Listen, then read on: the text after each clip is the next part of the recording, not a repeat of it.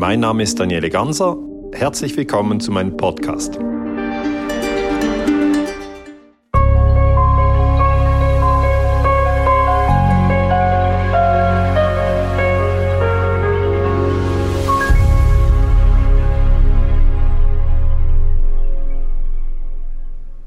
Liebe Community, herzlich willkommen zu einem weiteren Gespräch. Ja, meinen heutigen Gesprächspartner, den muss ich eigentlich gar nicht vorstellen. Ähm, ihr kennt ihn alle, Dr. Daniele Ganser. Daniele, herzliche Grüße hier aus Hamburg nach Basel in die Schweiz. Ja, ich grüße dich, Jens. Danke für den Anruf. Äh, schön, dass wir zumindest äh, über die digitale Technik in Kontakt sein können. Ja, das freut mich auch sehr. Wir wollten uns eigentlich am 7. April in Berlin verabreden, hatten das alles auch schon geplant mit einem großen Interview mit viel Technik und allem Brimbamborium. Ja. Aber ähm, Corona ist uns dazwischen gekommen und jetzt sind wir ja ganz dankbar dafür, dass wir die Möglichkeit haben, über das Internet miteinander ähm, zu sprechen. Erste Frage, wie geht's dir gerade? Es geht mir eigentlich gut. Es sind natürlich turbulente Zeiten. Ich würde sagen, es sind revolutionäre Zeiten. Aber ich versuche mich auch auszugleichen. Ich gehe viel in den Wald, äh, einmal pro Tag, eine Stunde. Äh, meine Kinder, ich habe ja zwei Kinder und meine Frau, wir gehen dann zu viert in den Wald und äh, ich gehe viel in die Sonne. Ich nehme mir Zeit, Bücher zu lesen, die ich schon lange lesen wollte. ja, ich ernähre mich gesund und ich versuche auch die innere Achtsamkeit zu trainieren. All das, was ich in den Vorträgen sage, äh, innerer Friede ist wichtig, das fördert die Gesundheit, das mache ich und darum geht es mir gut. Ich ich beobachte natürlich auch gewisse Dinge mit Sorge, das ist schon auch so, aber grundsätzlich geht es mir gut, danke. Aber diese Frage wird natürlich äh, jetzt, äh, die werden sich viele stellen. Also Sorge, äh, wenn du dich sorgst, ich meine, du bist Historiker, du untersuchst die Dinge eigentlich im Nachhinein. Und dennoch sind dir ja wahrscheinlich verschiedene, wie soll ich jetzt mal sagen, Abläufe nicht neu. Auch Abläufe in Bezug jetzt gerade auf Corona, die gerade passieren, nämlich dann, wenn die Mächtigen ihre Finger im Spiel haben. Und ohne, dass wir jetzt hier irgendwelche Theorien aufstellen wollen, das wollen wir nämlich überhaupt gar nicht, wird mich jetzt einfach mal interessieren, ähm, wie empfindest du das, was gerade passiert? Und vor allem, was ist denn deine persönlich größte Sorge derzeit? Machtmissbrauch. Also das ist eigentlich immer meine große Sorge, Machtmissbrauch. Ich habe das einfach schon so oft gesehen. Ähm, vor dem Angriff auf den Irak 2003 hat man gesagt, das sind ABC-Waffen dort. Dann hatten die Leute Angst. Colin Powell war im UNO-Sicherheitsrat und hat gesagt, das sind Antragsbakterien. Die Leute haben extrem Angst bekommen vor diesen kleinen Bakterien. Heute wissen wir, diese Angst war inszeniert. Ähm, anderes Beispiel, Terroranschläge vom 11. September. Die Leute haben extrem Angst bekommen vor Terroristen. Äh, da haben wir gesagt, jetzt müssen wir alle eure Telefone überwachen und am Flughafen müssen sie die Schuhe ausziehen und im Übrigen müssen wir Afghanistan bombardieren. Auch heute wissen wir, zum 11. September wurden wir nicht ehrlich ähm, informiert. Vietnamkrieg hat mit einer Lüge angefangen. 1964 hat der amerikanische Präsident Johnson gesagt, äh, die, die Vietnamesen sind gefährlich, die haben ein Kriegsschiff angegriffen von uns. Heute wissen wir, war nicht so. Der Zwischenfall im Golf von Tonkin wurde inszeniert. Das heißt, ich habe so viel Machtmissbrauch gesehen, dass das eigentlich meine größte Sorge ist. Also jetzt sind ja die Leute, nicht alle, nicht alle, aber viele sind doch sehr in die Angst gestoßen. Angst um, um Arbeitsplatz, Angst um Gesundheit, Angst um soziale Isolation. Also es sind ganz verschiedene Ängste die da plötzlich ganz, ganz groß ausgebreitet werden. Und mit Angst kann man einfach Politik machen. Das ist das, das sehe ich und das, ja, da, da mache ich mir Sorgen, dass es einfach äh, Machtmissbrauch geben kann. Mit dieser Angst kann Politik gemacht werden. Also ich nehme äh, vor allem hier jetzt in Deutschland, auch in Hamburg, da wo ich wohne, eben auch eben genau diese Spaltung war. Also jeder hat irgendwie Angst vor was anderem. Also der eine hat Angst um seine Gesundheit und steht ganz fest auf dem Standpunkt, ähm, Corona ist eine richtig schlimme Sache. Und ich will das hier auch überhaupt gar nicht in Frage stellen. Also ich bin kein Mediziner und ich kann auch nur sagen, es gibt viele Wissenschaftler, ähm, die uns auch beim Rubicon ähm, erreichen und uns auch schreiben, die da eine ganz andere Perspektive auf äh, Corona haben haben. Und es gibt eben die, die sagen, das ist für uns alle gefährlich und äh, wir müssen da aufpassen. Und dann nehme ich aber die wahr, die sagen, ähm, ich habe Angst hier, dass die Grundrechte abgebaut werden. Und das nimmt deutlich zu. Ähm, das, was du bisher jetzt da bei euch in der Schweiz mitbekommen hast, würdest du sagen, das ist berechtigt? Ja, ich, ich würde ja sagen, die Ängste, die kommen und die gehen. Also das ist so. Der, der Mensch hat immer wieder Ängste. Und äh, das ist ja auch dieses Achtsamkeitstraining, dass ich immer am Schluss der Vorträge sage, wir sollten nach innen schauen, ähm, wenn es möglich ist. Das heißt, die Augen schließen, uns hinsetzen ähm, und dann schauen, was ist es für eine Angst, die mich beschäftigt. Und dann äh, ist eigentlich der erste Trick, ähm, dass man sieht, dass man nicht die Angst ist, sondern dass man das Bewusstsein ist, in dem die Angst aufsteigt. Und die Angst vergeht auch wieder. Also ich bin jetzt 47 Jahre alt, ich hatte schon ganz verschiedene Ängste, die kommen und die gehen. Es sind nicht immer die gleichen Ängste. Also das muss ich auch ganz, ganz klar sagen. Und dann, ähm, wenn du fragst, ist es berechtigt? Ja und nein. Weil ja, es ist berechtigt, es ist eine schwierige Zeit, es gibt verschiedene Herausforderungen. Ich verstehe, dass diese Ängste da sind. Und nein, sie sind nicht berechtigt, weil natürlich ähm, sie sind wie Luft, sie kommen und sie gehen. Also die Ängste können sich auch wieder auflösen. Und ich finde einfach grundsätzlich sind wir als Menschen ähm, in einer weniger guten Situation, wenn wir voll, voller Angst sind. Also wenn man zum Beispiel Skifahren lernen möchte oder Snowboard lernen möchte und man steht oben am, am Skihang und es ist halt der erste Tag und jemand äh, zeigt einem, bevor man losfährt, noch einen Film äh, über Querschnittgelähmte nach äh, Unfällen beim Schneesport, ja, dann ist man von Angst so blockiert, dass man das nicht lernen kann. Okay? Das heißt, ähm, es ist wichtig, dass man ohne Angst oder mit möglichst wenig Angst durchs Leben geht, mit Zuversicht, ähm, mit Freude. Und äh, ja, ich denke, das müssen wir jetzt auch in diesen Zeiten lernen, weil der Virus, dass er da ist, ist unbestritten. Dass der Virus Menschen tötet, ist auch unbestritten. Aber dass wir mit dem Virus leben werden, wie wir mit Atomraketen leben. Es gibt weltweit Atomraketen, ja, von denen hatten die Leute auch sehr, sehr Angst dass es einen atomaren Weltkrieg gibt oder dann hatten die Leute Angst vor Terroristen nach dem 11. September und jetzt haben die Leute halt Angst vor einem Virus. Wir müssen mit all diesen Ängsten leben und ich denke, es ist vor allem diese Technik der Achtsamkeit, an die denke ich jetzt sehr, sehr viel, weil es ist wichtig, dass wir uns, dass wir wieder inneren Frieden finden. Ja, das ist sehr wichtig. Ja, Achtsamkeit ist wirklich etwas, wo man sagen muss, ähm, da äh, gibt es noch sehr viel Nachholbedarf. Auch grundsätzlich habe ich das Gefühl in der Gesellschaft, auch ich habe die Achtsamkeit erst vor ein paar Jahren ähm, für mich entdeckt und äh, auch mir gelingt es tatsächlich ähm, nicht immer, ähm, achtsam zu Niemand. sein. Ich glaube, niemandem gelingt es immer. Ich kann das vielleicht eine kleine Anekdote. Gerne. Das ist schon ein paar Jahre her, aber da wollte ich halt Champions League schauen kann man ja jetzt auch nicht. Fußball ist auch gestoppt in diesen Zeiten. Und dann habe ich halt meiner Tochter gesagt, jetzt geht man endlich ins Bett. Also ich habe so ein bisschen rumgebrüllt. Das ist definitiv nicht achtsam. Und dann hat meine Tochter gesagt, Papa, muss jetzt nicht rumbrüllen, du bist doch der Friedensforscher. Ja. Und da sage ich, ich, ich finde es ganz wichtig, dass wir uns da keinen Druck machen und sagen, oh, jetzt habe ich schon wieder einen Tag verhauen, ich wollte doch achtsam sein.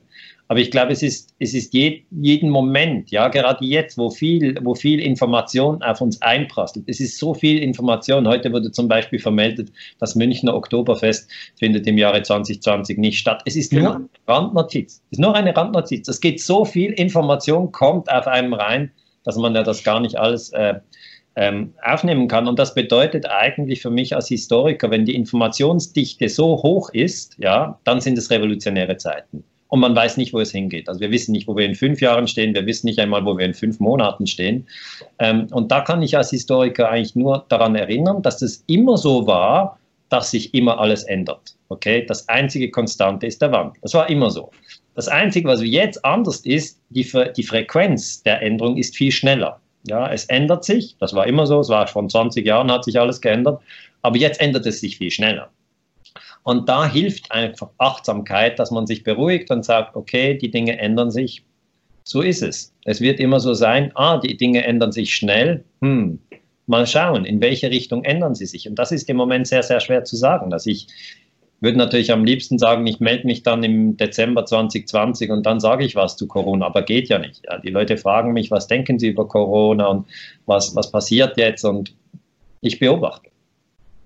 Und ähm, kannst du quasi das, was, also du, du sprichst ja auch sehr viel, auch gerade in Bezug eben auf deine ähm, Bereiche, die du untersuchst, äh, von Propaganda, die gemacht wurde. Ja. Also immer wieder. Ähm, kannst du quasi jetzt schon bei Corona auch eine Form von Propaganda feststellen?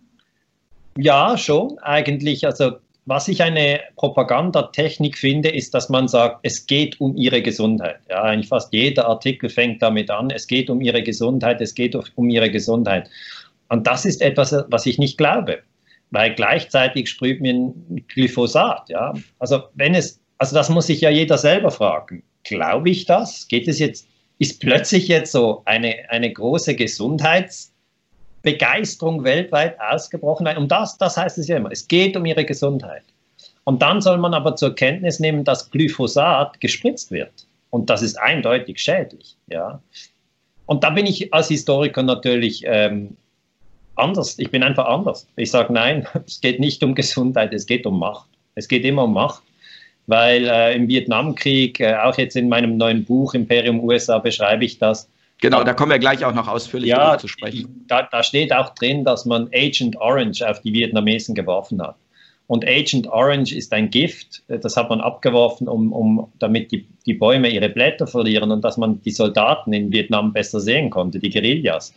Und das hat zu ganz, ganz schweren Missbildungen geführt bei den, bei den äh, Kindern, die in Vietnam geboren wurden. Also die Frauen in, in, in Vietnam wurden einfach vergiftet. Und um Gesundheit hat man sich überhaupt nicht geschert. Es war völlig egal, sondern es ging um Macht. Und hat man einfach gesagt, ja, wir töten die Leute oder wir verstümmeln sie. Ähm, und äh, ja, 99 hat man Serbien bombardiert, da hat man depleted Uranium eingesetzt, das ist panzerbrechende Munition. Äh, das gibt aber einen radioaktiven Staub und das ist krebserzeugend.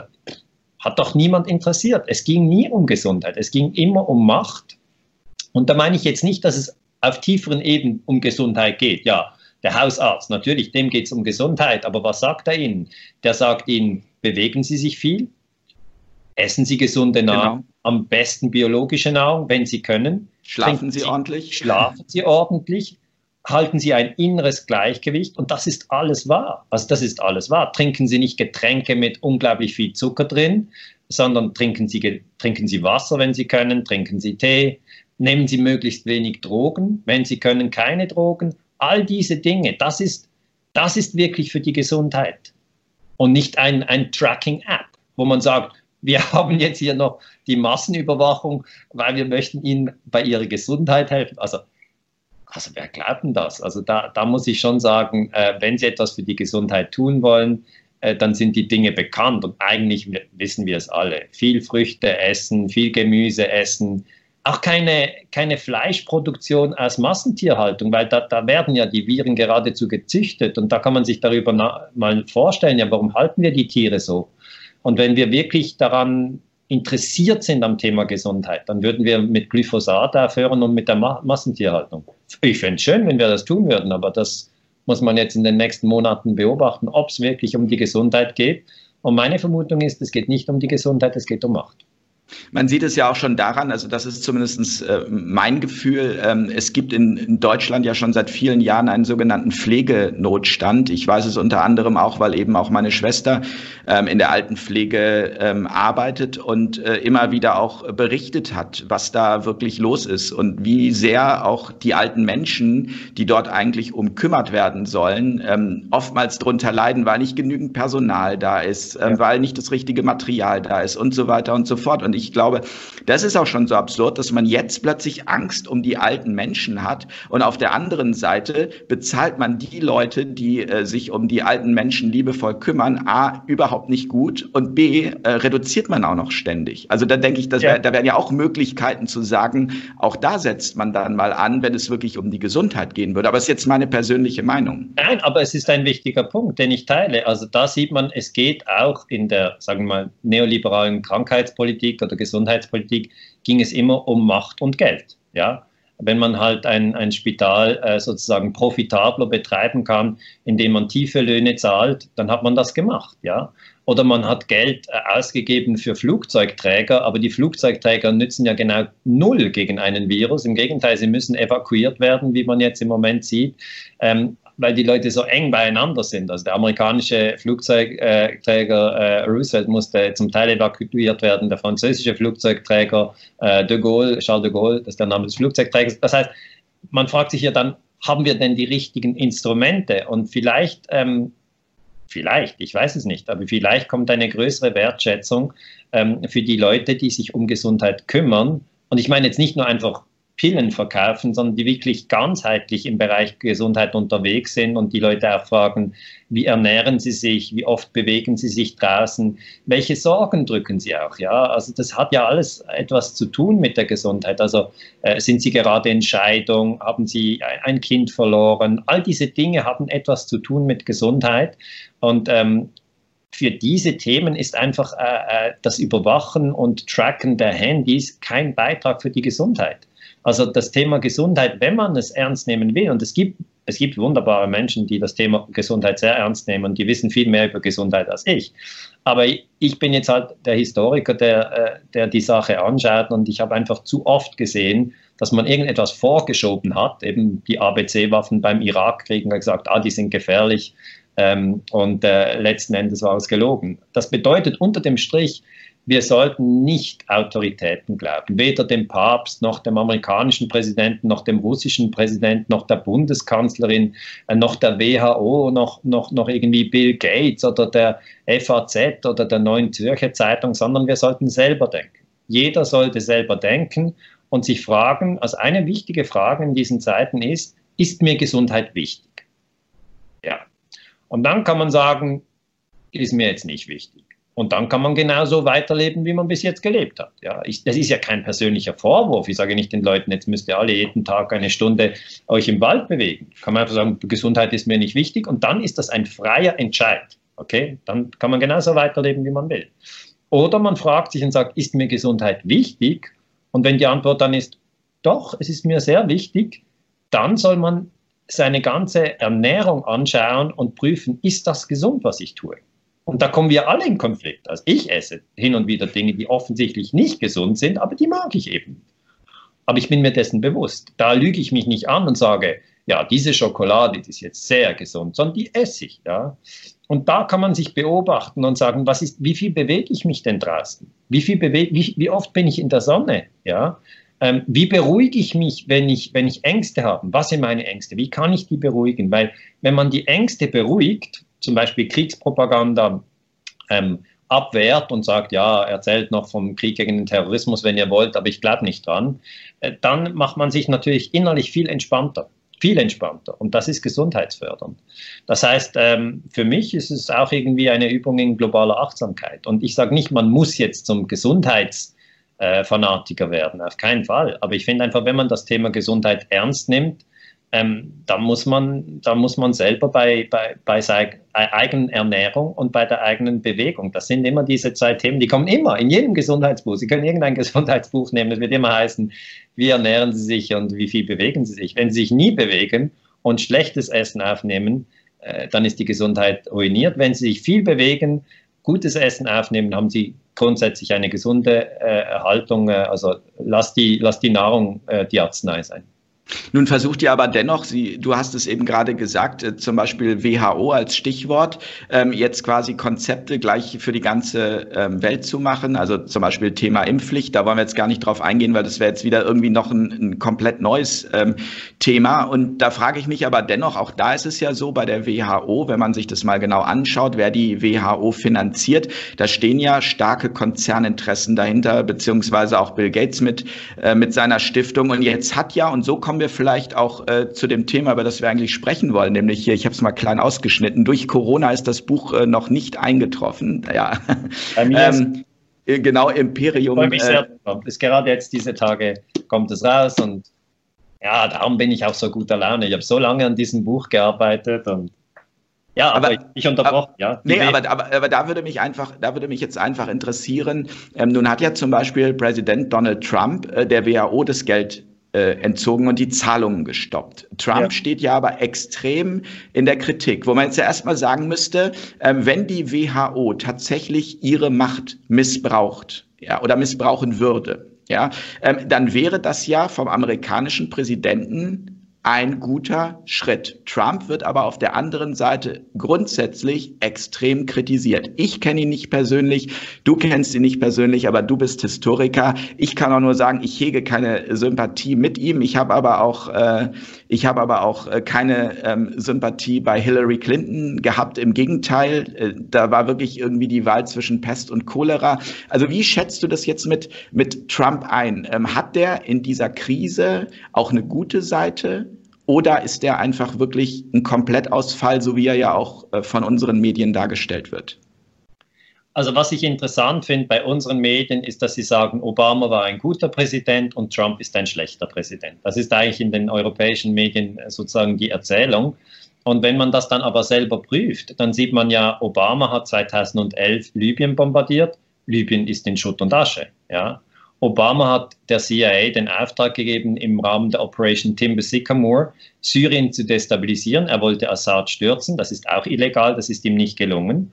Und meiner Meinung nach, und das sage ich auch hier im Buch, ähm, hat Obama auch einen Putsch gemacht in der Ukraine 2014. Und erst danach haben die Russen sich die Krim geholt, hat Putin sich die Krim geholt. Also zuerst macht Obama einen Putsch und danach äh, holt Putin sich die Krim.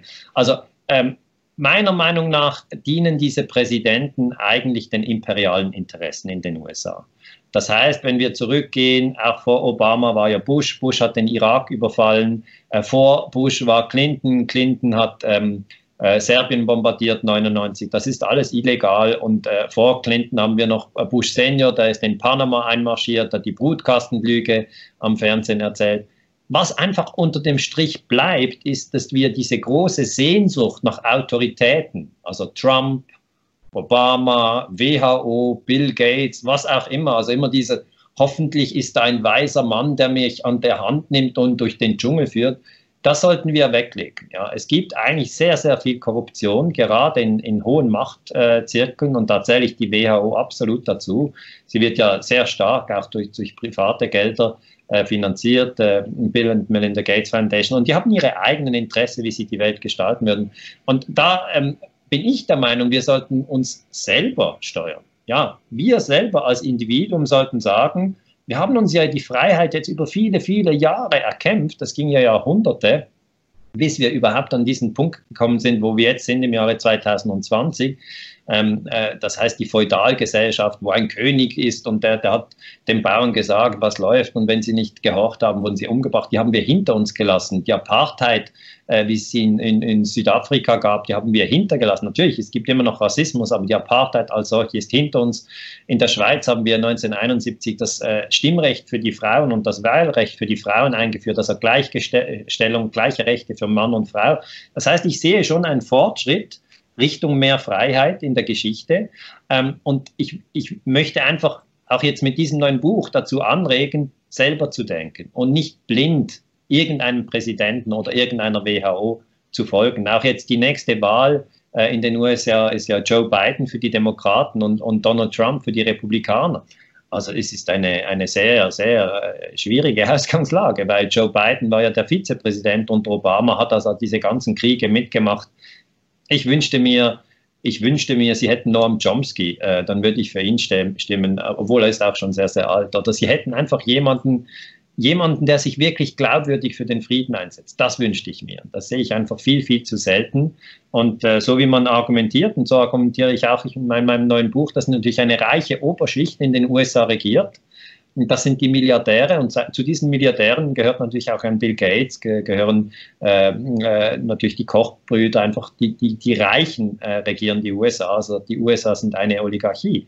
Und das bedeutet letzten Endes, dass wir uns eigentlich in oligarchischen Strukturen weltweit befinden, wo die Reichen unglaublich viel Macht haben. Die haben ihre Interessen äh, und die müssen nicht unbedingt deckungsgleich sein mit den, mit den Prinzipien der Friedensbewegung. Hm.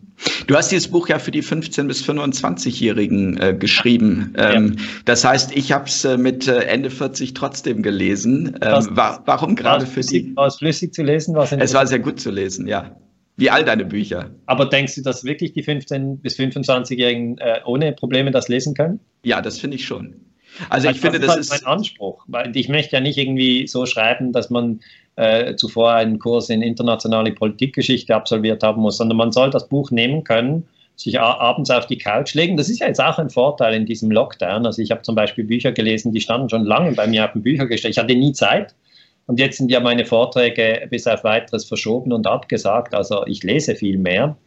Und ähm, das Buch soll eigentlich so sein, dass man sich gemütlich hinlegen kann und dann sagen, das interessiert mich jetzt, hier lese ich weiter. Es ist auch chronologisch aufgebaut, es sind einzelne Blöcke, das heißt, man kann, man kann sagen, mich interessiert die Iran-Contra-Affäre oder mich interessiert der Vietnamkrieg oder mich interessiert der Erste Weltkrieg, äh, wie amerikanische Banken sozusagen die Franzosen und die Engländer finanziert haben und dann am Schluss des Ersten Weltkriegs wurde Deutschland die Alleinschuld gegeben. Dann muss das Geld wieder zurückgeflossen über Paris und London nach Washington. All, all diese Dinge sind sehr, sehr spannend, finde ich zumindest. Und darum habe ich das Buch geschrieben. Was, was, was ich auch wirklich eine bemerkenswerte Zahl fand, ich habe das hier mal, ähm, dass äh, eine Umfrage ergeben hat, äh, dass die USA die größte Gefahr für den Weltfrieden sind. Und zwar wurden 67.000 Menschen in 65 Ländern befragt. Das hätte ich ehrlich gesagt nicht gedacht, weil ähm, interessanterweise, wenn ich mich in meinem Umfeld umhöre, ist immer noch die USA eigentlich unser Retter weltweit. Das ist halt eine weltweite Umfrage. Und in, in, der, in, Deutschland und in der Schweiz und in Österreich wird die USA natürlich immer als Retter dargestellt. Aber wenn Sie es weltweit anschauen, die Leute in Afghanistan fragen, die Leute im Irak fragen, die Leute in Libyen fragen, die Leute in Vietnam fragen, äh, auch in Japan, wo Atombomben abgeworfen wurden, oder in Venezuela, wo man versucht hat, die Regierung zu stürzen, oder in Kuba, das unter einem Embargo ist, oder im Iran, das unter einem Embargo ist, wo auch die USA 53 die Regierung gestürzt haben, oder Guatemala, wo die USA 54 die Regierung gestürzt haben, oder in Chile, wo die USA General Pinochet installiert haben, oder dann Indonesien, wo 1965 die USA einen Putsch organisiert haben. Kurzum, dann kommt es schon ein bisschen anders raus. Ja? Also das ist eine globale Umfrage und äh, es ist auch klar, warum das so ist. Es ist eine Gallup-Umfrage. Und ich habe mich danach gefragt, warum ist es denn so? Weil die USA waren vor äh, Pakistan oder Nordkorea oder China, wurden sie wirklich als das gefährlichste Land der Welt angeschaut. Und das ist historisch einfach zu erklären, weil die USA die meisten Länder bombardiert haben. Ende. Also das kann man ja zählen. Welches Land hat am meisten andere Länder bombardiert? Und das sind die USA. Und dann kann man sich fragen, das ist wieder Geschichte für die 15- bis 25-Jährigen, dann kann man sich fragen, warum haben die denn das gemacht? Und die Antwort ist eben nicht, um die Gesundheit zu fördern, ja, weltweit, sondern ja, ich sage das jetzt in Corona-Zeiten so deutlich, es ging doch gar nicht um Gesundheit, ja, sondern es ging darum, um Macht und um Geld. Und das sollte man nicht vergessen. Das ist jetzt überhaupt nicht anders. Also das hat man aber unter dem Deckmantel von der Friedensbringer verkauft. Ja klar, man hat immer gesagt, wir, wir sind hier, um, um, euch zu helfen. Also im, im Vietnamkrieg, das ist, ist auch ein Zitat, das ich drin habe, da ist ein amerikanischer Soldat, der ist mit 20 Jahren ist der, ist er in den Vietnamkrieg gezogen. Und dann hat er dort, muss der Häuser abfackeln und, und, und, und, und, und, und die Tiere töten der Bauern und, und zum Teil eben auch die, die, die Bauern, die dort gelebt haben, haben sie erschossen. Und dann danach, nach dem Krieg, ging er zurück und hat in den amerikanischen Universitäten Vorträge gehalten und hat gesagt, wissen Sie was? Ich habe einfach dem amerikanischen Präsident Johnson geglaubt und ich habe der New York Times geglaubt, ja, also ich habe den Medien und den Politikern geglaubt. Das, das, ist eben der große Fehler, ja. Und, und, und dann, als ich in Vietnam war, habe ich gedacht, ja, ich bin da, um zu helfen. Und dann habe ich aber gesehen, dass wir die Leute umbringen, also auch Milai-Massaker etc. Also es sind ganz schlimme Dinge passiert.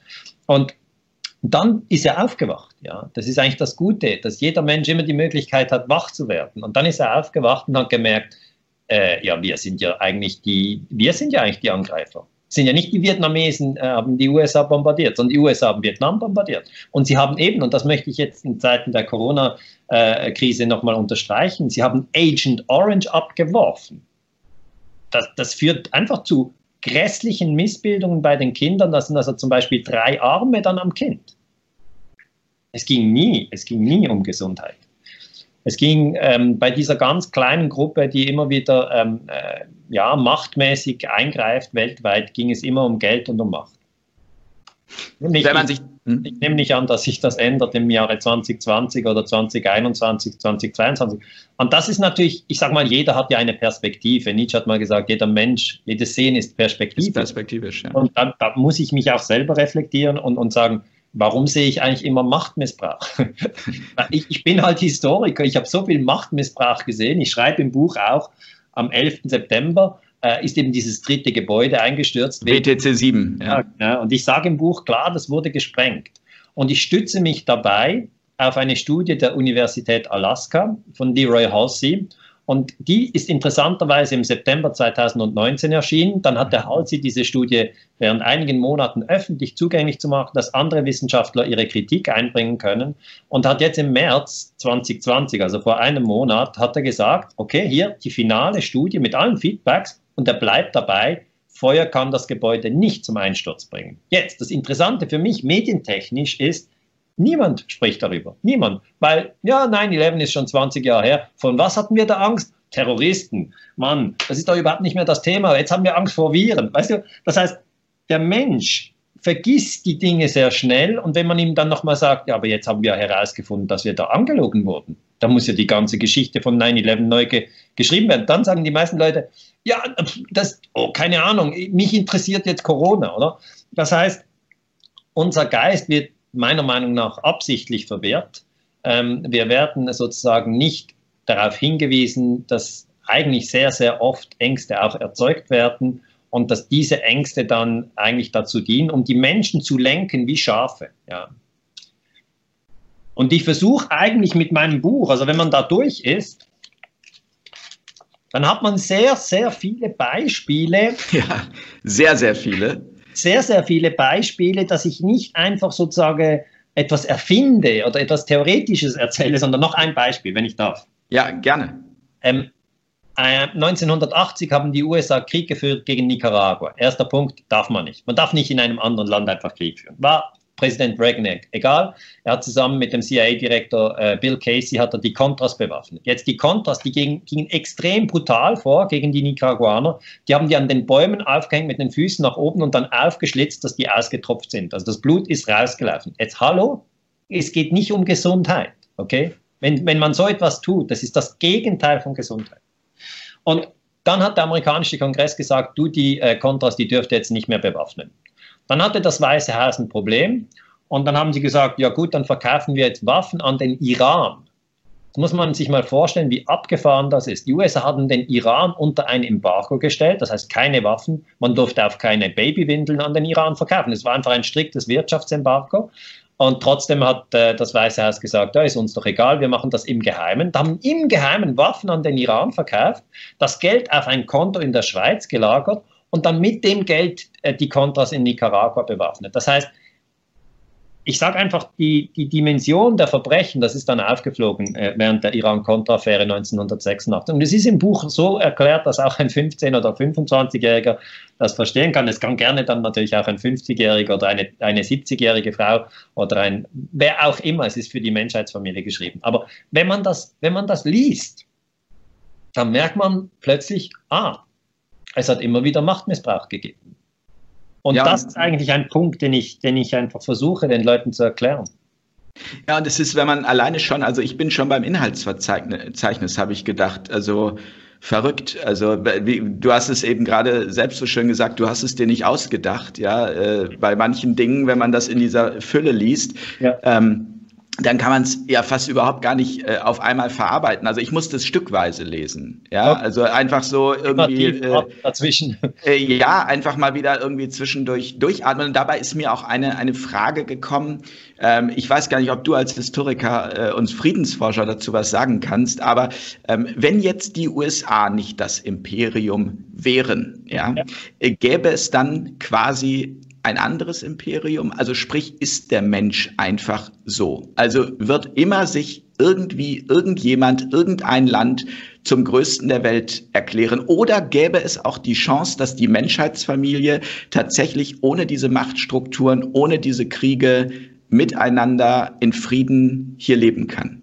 Also ich glaube ganz fest daran, dass es diese Chance gibt. Ja, also wir müssen daran glauben, dass es möglich ist ohne Krieg natürlich die letzten 3000, 4000 Jahre der uns bekannten schriftlich überlieferten Geschichte haben wir allen Morden, Totschlag erlebt. Ja? Aber es ist eben ganz zentral, dass man diesen Glauben hat, dass es ohne Krieg geht, weil, und das schreibe ich im Buch auch, Krieg ist ja kein Naturgesetz. Ja, es ist nicht wie ein Erdbeben, das halt kommt, da kann man nichts machen. oder ein Vulkanausbruch kann niemand verhindern, dass der Mount St. Helens äh, damals explodiert ist. Ja, das ist Natur, da kann man nichts machen. Aber ähm, es ist eben kein Naturgesetz, dass der eine dem anderen in den Kopf schießt, ja, sondern das ist immer die Frage, was soll man mit seinem Leben tun? Und John F. Kennedy, ich zitiere immer wieder aus der amerikanischen Friedensbewegung, ich zähle tatsächlich Kennedy, ich finde, er ist der beste Präsident, den sie hatten. Ähm, ich, darum wurde meiner Meinung nach auch erschossen, weil er wollte die Kriege, gerade den Krieg gegen Vietnam, äh, beenden. Ich erkläre im, im Kapitel zum Kennedy-Mord, ein ganzes Kapitel auch, dass Kennedy den Chef der CIA entlassen hat, den Alan Dulles, äh, nach der Schweinebucht-Invasion und meiner Meinung nach hat dann der Chef der CIA äh, den Mord auf Kennedy organisiert. Aber das ist eine andere Geschichte. Was ich erklären wollte ist, ein Zitat von Kennedy, das ich hinten drauf habe auf dem Buch, sagt eben auch, dass wir an den Frieden glauben sollen. Äh, wenn ich das, darf ich das kurz vorlesen? Gerne. Äh, Zitat Kennedy, John F. Kennedy, Präsident der USA. Lassen Sie uns zunächst unsere Haltung gegenüber dem Frieden selbst überprüfen. Zu viele von uns halten ihn für unmöglich. Aber das ist ein gefährlicher, defetistischer Glaube. Er führt zu der Schlussfolgerung, dass der Krieg unvermeidlich ist, dass die Menschheit zum Untergang verurteilt ist. Doch unsere Probleme sind von Menschen geschaffen, deshalb können sie auch von Menschen gelöst werden. Und das ist eigentlich eine Grundhaltung, die ich absolut teile. Das heißt, ich kann mir natürlich ein 21. Jahrhundert vorstellen, wo wir Menschen ähm, das Geld nicht in Atom-U-Boote investieren, sondern in, ein, in gesunde Ernährung. Ja? Und, damit und auch Länder nicht mehr diese Rolle einnehmen müssen von wir beherrschen die ganze Welt. Darauf zielt ja auch so ein bisschen meine Frage ab. Also ob es ja. Amerika, China, Russland dann am Ende wer auch immer ist. Genau, also das, ist, das wäre halt die Hoffnung, dass es möglich ist, eine Welt zu haben, ohne einen Hegemon. Das ist ja der Hegemon. Vor dem, vor dem ähm, amerikanischen Imperium war es das britische Imperium. Vor dem britischen Imperium hatten wir den europäischen Kolonialismus. Die Spanier und die Portugiesen haben eigentlich die Welt untereinander aufgeteilt vor 1500. Ähm, und wenn wir die Zeit vor 1500 anschauen, wussten wir ja in Europa gar nichts über Nord- und Südamerika. Also wir wussten nicht einmal die ganze Welt, was da überhaupt los ist. Aber sobald man sozusagen die Landkarten gezeichnet hatte, sind dann die Europäer bis nach Australien und, und Neuseeland und haben eigentlich alles unterworfen, was man unterwerfen kann, auch Afrika, Norden, Südamerika. Und der amerikanische Imperialismus ist ja eigentlich aus dem europäischen Imperialismus herausgekommen. Das schreibe ich auch sehr, sehr klar im Buch. Und wenn man das durchdenkt, ja, dann sieht man, okay, dann haben wir das jetzt alles gemacht. Ist es denn denkbar, aus dieser Spirale rauszukommen? Ist ja eine Gewaltspirale. Und meiner Meinung nach ist es denkbar. Es ist denkbar. Aber, das muss ich leider auch sagen, ist immer auch das Gegenteil denkbar, äh, sozusagen eine, eine, eine globale, ein globaler Überwachungsstaat, wo alle gechippt und überwacht und, und unterdrückt. Und also das ist, die dunkle Vision ist immer auch möglich. Nur, was sich manifestiert, also das, was wirklich passiert, hängt davon ab, was die Mehrheit will und was die Mehrheit will und glaubt, hat sehr, sehr große ähm, Schaffenskraft. Also ich, ich kann es konkret bringen. Das Frauenstimmrecht in der Schweiz wurde ja nicht einfach eingeführt, nur sozusagen, weil die, der Bundesrat das wollte. Im Gegenteil, der Bundesrat wollte es gerade nicht. Okay? Also die Landesregierung wollte das gar nicht, sondern das kam vom Volk. Ja? Es war ein Teil der Frauen, die gesagt, die haben protestiert, ja? die haben gesagt, wir wollen auch das Stimm- und Wahlrecht, weil warum sollen nur die Männer wählen und stimmen dürfen. Und dann haben ein anderer Teil der Frauen gesagt, ja, ihr spinnt ja, das ist nicht gut. Und auch die Männer zum Teil haben gesagt, und dann ging das hin und her, ja, das ging eine Zeit. Aber irgendwann, 1971, das ist ein Jahr bevor ich geboren wurde, kam dieser Punkt. Und seither ist es klar, dass Männer und Frauen in der Schweiz das Stimm- und Wahlrecht haben. Und wir dürfen uns auch immer direkt zu Sachfragen aus äußern, nicht wie ihr in Deutschland, wo ihr nur einmal wählen könnt und dann, ja. ob Bundeswehr an den, nach Afghanistan, werdet ihr nicht gefragt. Das finde ich ehrlich gesagt völlig falsch. Ich denke, ihr müsstet auch ähm, über Sachfragen abstimmen dürfen. Das ist jetzt meine persönliche Meinung. Aber das ist einfach das Prinzip der Freiheit, dass der Mensch äh, mündig erachtet wird. Und für mich wäre es undenkbar, wenn meine Tochter jetzt nicht die gleichen politischen Rechte hätte wie, wie mein Sohn. Und um den Bogen zu schließen, das bedeutet einfach, ein Fortschritt oder eine positive Entwicklung ist immer denkbar, auch jetzt während Corona. Aber ein Rückschritt, also ein, ein, ein, ein Zerfall in Barbarei, wie wir es im Dritten Reich hatten zwischen 33 und 45, das ist auch immer denkbar. Okay? Und das, das erzeugt ja wieder die Spannung im Menschen, dass wir jetzt nicht wissen, fallen wir jetzt in ein dunkles Zeitalter oder kommt jetzt ein helles Zeitalter? Wir, wir wissen es nicht. Die Leute fragen mich, ich weiß es auch nicht. Aber wir haben, wir haben, du hast es eben so schön gesagt, äh, du hast das Wort manifestieren gesagt. Also wir haben schon einen Einfluss darauf. Also ich habe es auch im Interview mit Luther, Luther Hirneise gesagt. Also ich bin davon überzeugt, wir brauchen ein starkes Dafür. Also mein liebstes Beispiel, ja. mein liebstes Beispiel, und ich bin ja nun kein Historiker, aber ich bin jemand, der sehr intuitiv ist, ist zum Beispiel der Fall der Berliner Mauer gewesen. Ja. Die Menschen damals sind vor allem für Reisefreiheit auf die Straße gegangen. Sie sind nicht gegen das System auf die Straße gegangen, sondern sie sind für. Sie hatten ein starkes Dafür. Ja. Ich glaube, dieses starke Dafür, um eben eine, eine positive Zukunftsvision zu manifestieren, das ist exakt das, was wir brauchen. Und deswegen ja. ist es auch so wichtig, also das ist mir auch bei deinem Buch so gegangen. Ich finde diese Information extrem wertvoll und extrem wichtig, aber ich brauche dann zwischendurch immer mal wieder auch so diese, wie soll ich sagen, diese kurze geistige Hygiene und ja. muss in die Achtsamkeit gehen, um mich da in Balance zu halten. Das finde ich, also das ist, ist wirklich auch mein, meine Art, wie ich mit diesen Themen umgehe.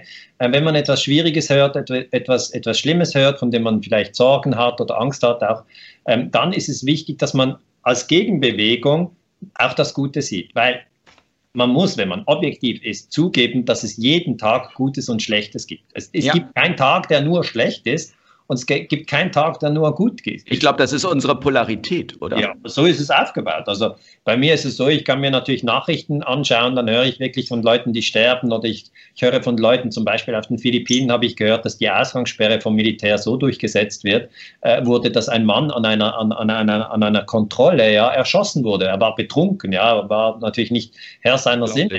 Aber, aber dann, man, dann, ist man niedergeschlagen und denkt, verrückt, also äh, stürzt die Welt jetzt in die Barbarei zurück mit Straßensperren und wenn wer nicht gehorcht wird, erschossen. Und dann, wenn man das liest, muss man verstehen, wie das Gehirn funktioniert. Das Gehirn baut das nach, also man liest etwas und das steuert die Gedanken. Darum funktioniert ja Haribo macht Kinder froh, ja, und Erwachsene ebenso. Das ist bei der Werbung so. Man liest, zack, hat man es drin. Das sind eigentlich die Synapsen im Gehirn, die bauen das nach. Und wenn die etwas lesen, erzeugt das ein Gefühl. Und das in diesem Fall natürlich ein Gefühl der Bedrückung. Und ich denke, gerade jetzt, wo diese Corona-Krise ähm, äh, uns so alle beschäftigt, ist es so, dass wir sehr genau darauf achten müssen, was lesen wir und was schauen wir uns an. Ja? Weil das steuert unser System. Und wenn, wenn man zum Beispiel niedergeschlagen und traurig ist, würde ich empfehlen, ähm, dass man dann aktiv versucht, Symmetrie in der Natur zu suchen. Ja? Ähm, heute habe ich mit den, den, Kindern im Wald den Unterschied angeschaut ähm, bei einer Buche. Wie ist denn die Rinde bei einer Buche? Und wie ist sie denn bei einer Föhre? Ja, wie ist der Unterschied? Ja, oder wie, was, was, was ist denn, wie ist es denn bei einer Birke? Ja, und diese, diese Achtsamkeit der Natur gegenüber, das ist jetzt nicht einfach nur Biologie, Homeschooling, äh, sondern das beruhigt. Es beruhigt wirklich. Ja es beruhigt. Und es, wir müssen uns auch immer wieder beruhigen. Genau. Eine andere Technik, die auch wunderbar funktioniert, ist, dass man die Atemzüge zählt pro Minute. Ja, man ist vielleicht am Lesen oder man ist irgendwie aufgeregt. Und dann soll man mal die Atemzüge zählen. Das ist ein ganz einfach, das kostet ja auch gar nichts. Und dann kommt man, der Trick ist dabei, man man dreht das Bewusstsein von nach außen rumschauen, was ist passiert, was ist passiert, wie viele Tote in den USA, was passiert in New York und ah, was, was, wie läuft es in Schweden? In Schweden haben sie ja die, die Restaurants offen und, und in Schweden dürfen sie auch in die Schule und ah, was, was läuft hier, was läuft in Berlin mit der Demonstration und dann dreht man ja eigentlich immer ein bisschen ab und wenn man in die eigene Atmung kommt, ähm, dann schaut man nach innen. Dann merkt man, ah, so viele Atemzüge hatte ich in einer Minute. Ah, jetzt schaue ich mal die nächste Minute kann ich tief atmen? Atme ich eigentlich wirklich in den Bauch oder bin, atme ich nur Oberfläche? Das sind ja ganz alte Techniken, die ich hier erzähle. Also das ist nichts Neues. Aber das ist auf jeden Fall gesundheitsfördernd und beruhigend. Und ich glaube auch, das beschäftigen grundsätzlich, also A, mit Menschen, die mutig sind, um selber mutiger zu werden. Also das ist immer etwas, was, was äh, mir äh, sehr hilft. Ähm, und auch, das hat mich in deinem Buch ähm, sehr berührt, das ist in dem Kapitel über den äh, Vietnamkrieg, über das sogenannte Napalm Girl. Ja. Ähm, ich finde, das ist wirklich, also da hatte ich wirklich Gänsehaut in dem Moment, ähm, ja. wie ein Mensch, der so etwas dem so etwas widerfahren ist, so ins, in die Vergebung gehen kann. Vielleicht kannst du das nochmal kurz schildern. Ja, also ich kann vielleicht das so schildern. Das Kapitel Vietnamkrieg schildert, dass die USA 1964 angefangen haben, äh, Vietnam zu überfallen, nachdem Kennedy ermordet wurde. Kennedy wollte den Vietnamkrieg nicht, wollte die ähm, äh, Berater, CIA-Agenten aus äh, Vietnam abziehen. Dann wurde er erschossen, 63 und dann 64 äh, eskaliert äh, Johnson den Vietnamkrieg, äh, inszeniert einen Zwischenfall im Golf von Tonkin. Und im Buch zeige ich wirklich, dass der Zwischenfall im Golf von Tonkin äh, desinszeniert. Also das ist einfach Lüge. Darum glaubt nicht blind den Obrigkeiten. Ähm, und dann ähm, kommt es eben dazu, dass nicht nur Agent Orange abgeworfen wird über Vietnam, sondern auch Napalm. Und Napalm, das muss man verstehen, das ist eigentlich wie brennendes Benzin. Das ist ein klebriger äh, Stoff, wenn, wenn, wenn der abgeworfen wird aus Flugzeugen oder auch äh, mit Schiffen sind die Amerikaner in Vietnam auf den Flüssen gefahren, haben so die, die, ähm, die Dörfer abgefackelt, weil die sind ja dann immer nahe am Fluss. Und dann ist dieses Mädchen, ja, wurde halt von Napalm versenkt. Das heißt, die, die Haut brennt dann weg. Also wenn ich mir das nur vorstelle, muss ich sagen, wenn jetzt alle kommen und sagen, es geht um Gesundheit, ich nehme es euch nicht ab. Es ging nie um Gesundheit, es ging um Geld, um Macht. Also hört mir auf mit Gesundheit. Und wenn ihr wirklich äh, sagt, es geht um Gesundheit, dann, dann verbietet Glyphosat morgen weltweit. Also, oder, oder auch die Massentierhaltung, das ist nicht für die Gesundheit. Also, und zurück zu diesem Mädchen. Ich habe dann ähm, gesehen, was sie später gemacht hatten. Und sie hat wirklich gesagt, ja, es ist so, ähm, ich war nur ein Kind also sie hat null Schuld, null, sie hat nichts gemacht, wurde einfach verbrannt. Und dann hat sie erstens vergeben, da sagst du ganz wichtig, das ist das Wichtigste, dass man vergibt. Also sie hat vergeben den Soldaten, die eigentlich das auf sie abgeworfen haben. Sie hat dann nicht gesagt, ja, wenn ich kann, bringe ich die um. Das ist ja Rache. Ja. Und das ist eigentlich das Prinzip. Wir müssen aus der Rache rauskommen in die Vergebung. Das ist der erste Punkt. Und der zweite Punkt, das ist auch ganz wirklich sehr, sehr berührend, dass sie sagt, ich habe ja noch ein schönes Gesicht und meine Hände sind auch schön, weil ihr ganzer Rücken ist, war völlig ähm, ähm, vernarbt. Sie auch daran sterben, die musste x Operationen haben. Das heißt, sie hat sich auf das konzentriert, was sie hat und nicht, was sie nicht hat. Und das ist auch für uns in, in, in der Schweiz, in Deutschland, in Österreich ganz, ganz wichtig. In diesen Zeiten, es geht nicht nur um den Vietnamkrieg, sondern dass wir uns fragen, ja, was haben wir denn? Was ist uns denn wichtig? Und wenn man auch sagt, ich, ich habe die Stelle verloren und, und, und, und äh, ich habe nichts mehr, ich bin sogar Corona-krank und was, einfach wenn man das Gefühl hat, alles bricht zusammen, dann ist doch vielleicht der Moment, wo man sagt, ja, ich kann ja noch atmen. Ich habe noch die Atmung. Es gibt immer etwas, das man noch hat. Und wenn es einem gelingt, und das ist diesem, dieser Frau dann gelungen, sie hat sich wirklich weltweit, hat sie Vorträge gehalten, die ist auch in die USA äh, gefahren. Tim van Uck heißt sie, der Name ist ein bisschen schwierig, ich muss kurz nachschauen. Äh, Kim, äh, hier, äh, Kim Puck, ja. Kim Puck, ja. Mhm. Ist in die USA gefahren und ähm, hat wirklich in den USA, in, der, in, in öffentlichen, an Universitäten, in Kirchen, hat sie, das, hat sie ihre Verbrennungen gezeigt und hat den Leuten gesagt, ich vergebe euch. Da kriege ich schon ehrlich gesagt wieder Gänsehaut, wenn du es erzählst, ja. weil ich finde, das ich ist. Ja auch. Ich ja, ja, auch. Das zeigt, ich, ich denke, diese Geschichten, ja, die zeigen die Größe der Menschen. Ja. Die Menschheit, wir sind eine Menschheitsfamilie von 7,7 Milliarden Menschen. Alle gehören dazu, alle, die jetzt auf dem Planeten sind. Und wir müssen diese Größe in uns finden, ja. Das heißt, das Gute zu sehen, ähm, das Gute zu gestalten, ohne Gewalt. Ja, ohne Gewalt. Wir brauchen auch keine Massenüberwachung oder Massenimpfung oder was auch immer. Das brauchen wir gar nicht, sondern wir müssen eigentlich in unser Potenzial hineinkommen. Und ich glaube, das können wir. Also wenn diese Frau das kann, wenn sie als Mädchen mit Napalm versenkt wird und dann trotzdem sagt, die hat immer noch Schmerzen, die hat immer noch ja. Schmerzen. Sie sagt, ich sehe das Gute in meinem Leben, ich sehe nicht das Schlechte. Finde ich absolut eindrücklich.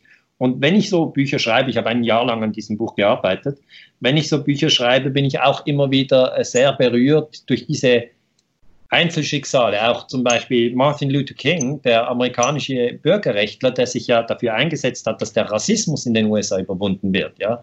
Der wurde ja dann erschossen. Am Schluss wurde er erschossen. Und, aber was, er, was man bei ihm herausspürt, und ich zitiere immer wieder und, und sehr absichtlich äh, aus der amerikanischen Friedensbewegung, da, damit man auch versteht, es ist kein Buch gegen die USA, es geht nicht um Nationalismus, sondern es geht darum, dass man die Gewalt kritisiert. Ja, es geht nicht um eine Nation. Und Martin Luther King ähm, hat natürlich diese Maxime verfolgt, dass er gesagt hat, ja, sterben werde ich sowieso. Ja? Es geht darum, dass ich mich vor, bevor ich sterbe, und das ist ja jetzt gerade wichtig in der Corona-Krise, dass man sich klar wird, sterben werden wir alle. Ja. das, das, war immer so. Das war auch schon vor zehn Jahren so. Man, man, könnte sagen, so wie, wie Sven Böttcher immer sagt, äh, vier von vier Menschen müssen sterben. Genau, das ist 100 Prozent. Und wenn man sich seine, eigenen, seine eigene Endlichkeit, also was den Körper betrifft, klar wird, dass sich das, der, der wird zu Staub. Okay? Eine Frage der Zeit. Du wirst zu Staub, ich werde zu Staub, so ist das. Der Körper. Ähm, dann ähm, ist ja eigentlich die Frage, wie mutig können wir sein in den Tagen vor dem Tod? Das ist eine Anzahl Tage. Wie viele Tage es sind, wissen wir nicht. Und da finde ich es einfach eindrücklich, ähm, wie Martin Luther dann in, in, in Washington diese Rede gehalten hat. I have a dream. Ich habe einen Traum. Das heißt, er formuliert vom Positiven her, so wie du es vorher gesagt hast, und das müssen wir jetzt auch tun. Wir müssen für das 21. Jahrhundert eine positive Vision entwickeln, weniger, weniger Gewalt. Meine Vision, ja, keine alle Konflikte ohne Gewalt zu lösen. Das wäre ein Riesenschritt nach vorne. Auch weniger Gewalt gegenüber den Tieren, weniger Gifte in die Umwelt. Da wäre schon viel, viel für die Gesundheit getan. Und für diese Vision einstehen. Und Martin Luther King sagt es so wunderbar, das hat mich auch sehr berührt. Und ich zitiere es im Buch und da sagt er, ich möchte, dass meine Kinder dereinst in einem Land leben, wo sie nicht nach ihrer Hautfarbe äh, beurteilt werden, sondern nach ihrem Charakter. Ja? Und ja, solche Zitate habe ich viele im Buch. Ähm, ich hoffe, das stärkt den Leser, weil es sind manchmal schon schwierige äh, Themen, ja, die, die Verbrechen, die ich da sozusagen beschreibe. Aber dann kommt immer wieder ein Zitat aus der Friedensbewegung. Und, äh, ja, es hat auf der einen Seite hat es eine unglaubliche Tiefe, aber auch eine Lockerheit. Das macht es so besonders. Also für mich, es ist halt einfach gut lesbar. Es ist schwer verdaulich und trotzdem wiederum gut verdaulich. Also es, äh, ja. Na, freut mich, dass du das so siehst. Man weiß es ja nie, wie, wie es beim Leser ankommt. Daniele, ähm, eine Frage noch zum Schluss. Äh, Gibt es schon ein neues Buch, was du planst? Nein, nein, nein, das ist das neue Buch. Also das neue Buch. Ja, ja, schon klar, aber, aber bist du, bleibst, du, bleibst du bei der USA? Das kann ich nicht sagen. Also okay. Äh, ich, ich, ich, Oder schreibst du bald was über die WHO oder über die Bill Gates Stiftung? ich, ich schreibe einfach immer etwas, was mit dem Frieden zu tun hat. Also das ist, das ist bei all meinen Büchern das erste Buch, NATO-Geheimarmeen, da habe ich eigentlich gezeigt, dass es verdeckte Operationen innerhalb der NATO gibt, CIA, MI6, dass man einen Terroranschlag zum Beispiel inszenieren kann, dass man die Spannung in der Bevölkerung gezielt äh, erhöhen kann, also Strategy of Tension, Strategie der Spannung. Beim zweiten Buch, Europa im Erdölrausch, ähm, habe ich gezeigt, dass wir natürlich sehr, sehr viel Rohstoffe verbrauchen weltweit und dass dieser Rohstoffhunger ja, äh, natürlich eine, ein, eine sehr dunkle Seite hat, dass er wirklich massive Umweltzerstörung ergibt. Ja, da, ich habe auch geforscht zum Fracking in den USA oder wo man wirklich durch das Grundwasser durchbohrt und unter dem Grundwasser den Boden aufsprengt um noch dieses Frackingöl rauszubekommen. Aber da müssen sie Chemikalien ein, einleiten. Und wenn die Chemikalien ins Grundwasser gehen, meine Güte, was ist dann mit der Gesundheit? Also wenn wieder einer kommt und sagt, ja, ich muss Gesundheit. eine Tracking-App machen, dann sage ich, hör mal zuerst auf mit dem Fracking und dem, ähm, lass mir bitte ein gutes Grundwasser. Also wenn man schon lange sozusagen historische Forschung macht, dann sieht man, äh, meiner Meinung nach, es ging sehr, sehr viel um Macht, es ging sehr, sehr viel um, um, um, um Geld letzten Endes. Um Gesundheit ist es nicht gegangen. Und dann das nächste Buch ähm, war Illegale Kriege, das kam vor vier Jahren raus. Da habe ich einfach genau. UNO-Gewaltverbot in den Vordergrund äh, gelegt. Und dann haben einige Leute natürlich auch gefragt, ja, aber die USA sind jetzt das mächtigste Land. Wenn man die internationale Politik verstehen will, dann muss man sich ja mal mit den USA befassen. Aber ich weiß gar nicht, wie wurden die überhaupt gegründet? Wer hat das gemacht? Und wir haben die eine, was war eigentlich das erste Land, das sie überfallen haben? War übrigens Mexiko, der Zwischenfall im Mexiko-Krieg auch inszeniert. Äh, und dann da habe ich immer wieder diese Fragen bekommen, können Sie das machen? Und dann habe ich mal so kurze Texte gemacht. Und dann hat mich das nicht befriedigt. Dann habe ich gesagt, jetzt schreibe ich ein ein Buch über den US-Imperialismus und jetzt bin ich froh, jetzt ist es im April 2020 auf den Markt gekommen. Bleibt die USA für dich das Imperium? Nein, das ändert immer. Also die Imperien kommen und gehen. Und das ist eigentlich ähnlich bei den Gedanken und bei den Gefühlen. Die kommen und die gehen. Und wenn man dieses, ja, dieses, dieses Unbeständige auch sieht, ja, dann hilft das vielleicht auch einen Teil der Angst abzubauen. Ja, also die, die Sorgen von heute und die Sorgen, die wir in einem Jahr haben, sind nicht unbedingt die gleichen. Ja, die kommen und gehen und ich versuche eigentlich immer vom Bewusstsein her, die Sache zu beobachten. Es gelingt mir, du hast es auch gesagt, es gelingt einem nicht immer, aber wenn man gerade im Straßenverkehr ist mit einem Auto und es ist eine schwierige Situation, vielleicht Stau, obwohl im Moment wenig Stau, aber äh, irgend, irgendetwas passt einem nicht. Ähm, dann kommen sofort Gedanken, ja, warum fährt er so langsam oder warum fährt er so schnell oder warum parkt er hier und warum parkt er nicht dort. Es kommen ja immer so Gedanken, es denkt die ganze Zeit. Und dann versuche ich ins Bewusstsein zu gehen und sage, aha, okay, Daniele, du regst dich auf. Was, was ist denn dein Problem? Ja, was ist denn dein Problem? Ja, das ist mein Problem. Hier, der, da draußen ist mein Problem. Es immer die Probleme sind da draußen. Und dann sage ich, ja, ja, kannst du dich jetzt beruhigen? Nein, will ich mich nicht beruhigen mehr. Ich habe ein Problem. Und dann aber den nächsten Schritt wirklich zu machen und zu sagen, ja, also ähm, so schlimm ist es gar nicht. Ja, so schlimm ist es nicht. Atme mal tief durch, versuche ruhig zu bleiben, versuche im Bewusstsein zu bleiben, weil die Gedanken und die Gefühle, die jagen sich. Die jagen sich. Und sie jagen sich vor allem jetzt in diesen revolutionären Zeiten. Ich, ähm, ich beobachte natürlich Corona, ich beobachte die Diskussion sehr intensiv und ich werde sicher, äh, weil ich das auch gefragt wurde, einmal einen Vortrag machen über Corona, aber vielleicht erst so im Dezember 2020. Daniele, ich danke dir ganz herzlich für das Gespräch. Ich habe noch ein Zitat äh, von Arno Grün. Ich will eine Welt ohne Kriege. Da heißt es, was Menschen verbindet, ist die Empathie, das Mitgefühl. Durch Empathie sind wir in der Lage, uns in die Situation anderer hineinzufühlen und deren Bedürfnisse, Wünsche, Gedanken und auch Bewegungen nachzuempfinden. Einfühlungsvermögen macht dem Menschen seine Entwicklung überhaupt erst möglich, denn sie ist die Basis aller frühen Lernerfahrungen. Ja, wunderbar. Menschheitsfamilie. Kann ich hundertprozentig unterstreichen. Das Buch habe ich übrigens auch. ich danke dir und äh, freue mich, wenn wir uns dann hoffentlich ganz bald in Live sehen. Ja, und danke, dass du mir die Möglichkeit äh, gegeben hast, dass wir uns so austauschen können. Wir mussten alle ein bisschen improvisieren, aber ich denke, es war auch so möglich. Ich danke dir auch, Daniele. Mach danke. es gut. Tschüss, ciao. Tschüss. Grüß dich. Ciao.